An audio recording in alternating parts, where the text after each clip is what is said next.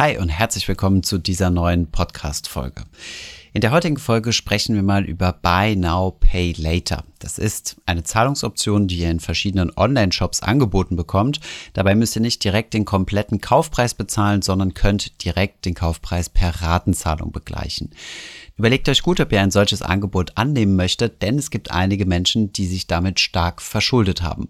Was hinter Buy Now, Pay Later steckt und dem bekannten Anbieter Klarna, der hier in Europa vermutlich der bekannteste Buy Now, Pay Later Anbieter ist, darüber spreche ich heute mit Mona. Viel Spaß bei der Podcast-Folge.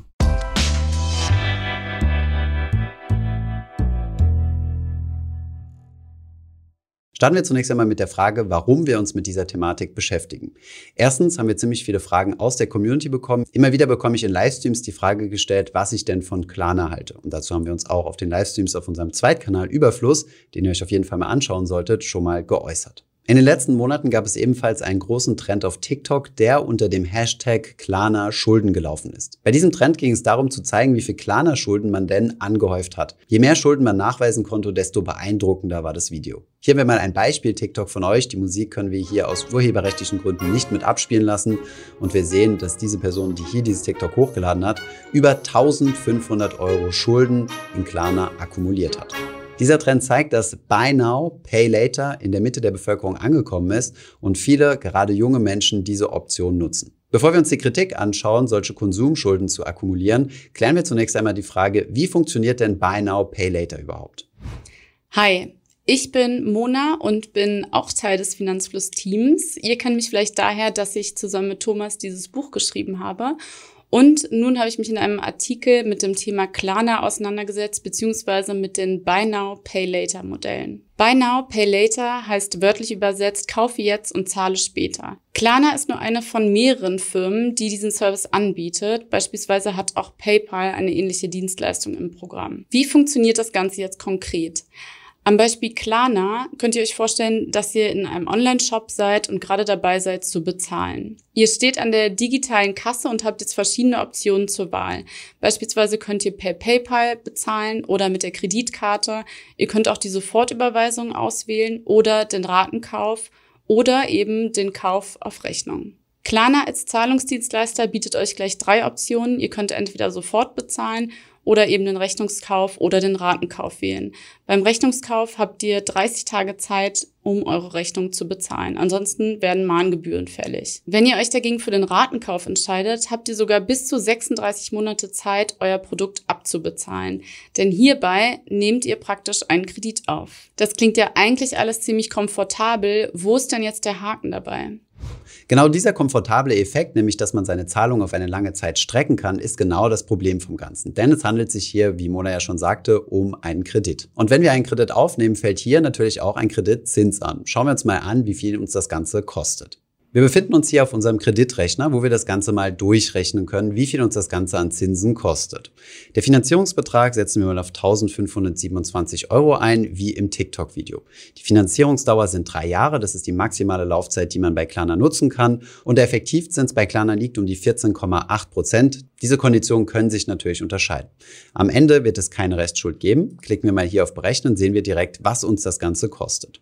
Monatlich zahlen müssten wir also für diese 1500 Euro 52 Euro pro Monat und insgesamt würden wir dann Zinsen bezahlen von 348 Euro. Das bedeutet, dieser Einkauf von rund 1500 Euro würde uns 348 Euro mehr kosten, als hätten wir sie aus eigener Tasche bezahlt. Kommen wir nochmal auf das Problem zu sprechen. Auf der einen Seite haben wir den Komfort, dass wir uns Dinge leisten können, die wir uns vielleicht noch gar nicht leisten können, weil wir zum Beispiel keine 1500 Euro zur Verfügung haben. Auf der anderen Seite kommt uns das aber auch sehr teuer zu stehen mit sehr hohen Zinsen von um die 14 Prozent. Wenn wir also solche Konsumschulden tätigen, leben wir also quasi auf Kosten unserer Zukunft, denn wir müssen dieses Geld in der Zukunft ja erwirtschaften. Was übrigens hinzukommt, ist, dass der Buy Now Pay Later Anbieter auch eine Bonitätsabfrage machen muss, denn er darf euch nicht einfach so einen Kredit geben. Hierfür wird eine Schufa-Abfrage getätigt. Das an sich ist zunächst einmal kein Problem, kann sogar tendenziell positiv gewertet werden, wenn ihr eure Kreditraten einwandfrei zurückbezahlt. Sollte es aber mal zu einer verspäteten Zahlung kommen, sendet das ein negatives Signal an die Schufa. Außerdem solltet ihr auch darauf achten, dass ihr eure Kapazität, euch zu verschulden, stark reduziert. Solltet ihr also vorhaben, einen Kredit aufzunehmen oder irgendwann eine Immobilienfinanzierung zu machen, dann wird die bereits getätigte Verschuldung über solche Anbieter wie beispielsweise Klarna natürlich von dem möglichen Kredit, den ihr bekommen könnt, abgezogen. Ein weiteres Problem dieser recht neuen Buy Now Pay Later Modelle ist, dass man auf den ersten Blick meist überhaupt nicht mitbekommt, was man da eigentlich macht. Also dass man beispielsweise im Begriff ist, einen Kredit abzuschließen oder auf Rechnung zu kaufen und erst später zu bezahlen. Klarna wurde beispielsweise in der Vergangenheit schon häufiger dafür kritisiert, beispielsweise von Verbraucherzentralen und anderen Organisationen. Das liegt zum einen daran, dass die Klarna-Option, also der Ratenkauf oder der Kauf auf Rechnung, direkt neben anderen Optionen steht, wie beispielsweise der Sofortüberweisung oder dem Zahlen mit PayPal-Guthaben. Zwar steht in diesem Fall auch dran, dass es sich um einen Ratenkauf oder einen Kauf per Rechnung handelt, welche Konditionen dabei gelten, erfährt man aber erst später, beziehungsweise wenn man auf der Klarna-Website ist und sich das eher Kleingedruckte durchliest. Noch dazu hat der Zahlungsdienstleister inzwischen selbst einen ganzen Shopping-Tempel bei sich aufgebaut, denn die ganzen Händler, die mit Klarna kooperieren, das sind inzwischen ein paar hunderttausend, haben dort ihren Webauftritt mit Klarna verbunden. Klarna bietet in diesem Zusammenhang dann auch noch Gutscheine, Rabattcodes und alles Mögliche, um weiter zum Konsumieren anzuregen. In Großbritannien ist der Zahlungsdienstleister mit seiner Werbung und seinem Marketing ein bisschen zu weit gegangen und wurde dafür schon von den Behörden abgestraft. In der Kritik standen damals Instagram-Posts, bei denen Influencer mit Klarna geworben hatten für den Konsum und für das Kaufen von Kleidung, Make-up oder allem Möglichen allerdings ohne darauf hinzuweisen, dass es sich um Rechnungs- oder Ratenkaufoptionen handelt. Klarna ist natürlich jetzt nicht der einzige Buy Now Pay Later Anbieter, sondern es gibt noch jede Menge andere, wie zum Beispiel PayPal, Afterpay oder RatePay.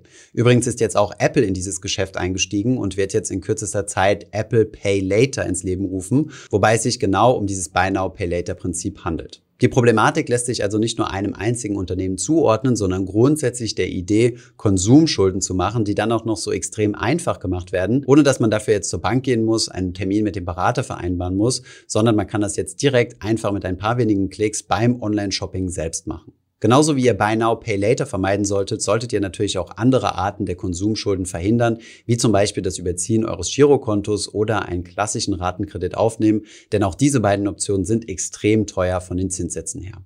Einer Konsumentenstudie aus 2021 zufolge ist dieser Trend, nämlich zum Buy Now, Pay Later, eher jungen Leuten zuzuordnen, beziehungsweise sie können sich stärker damit identifizieren. 63 Prozent aller Befragten stimmten der Aussage zu, dass Ratenkredite einem ermöglichen, sich auch mal etwas spontan zu kaufen. Bei den unter 34-Jährigen lag die Zustimmungsquote noch höher, nämlich bei 73 Prozent. Ähnlich positiv fällt die Zustimmung zur Aussage aus, dass man sich mit Ratenkrediten auch mal etwas höherwertiges leisten kann.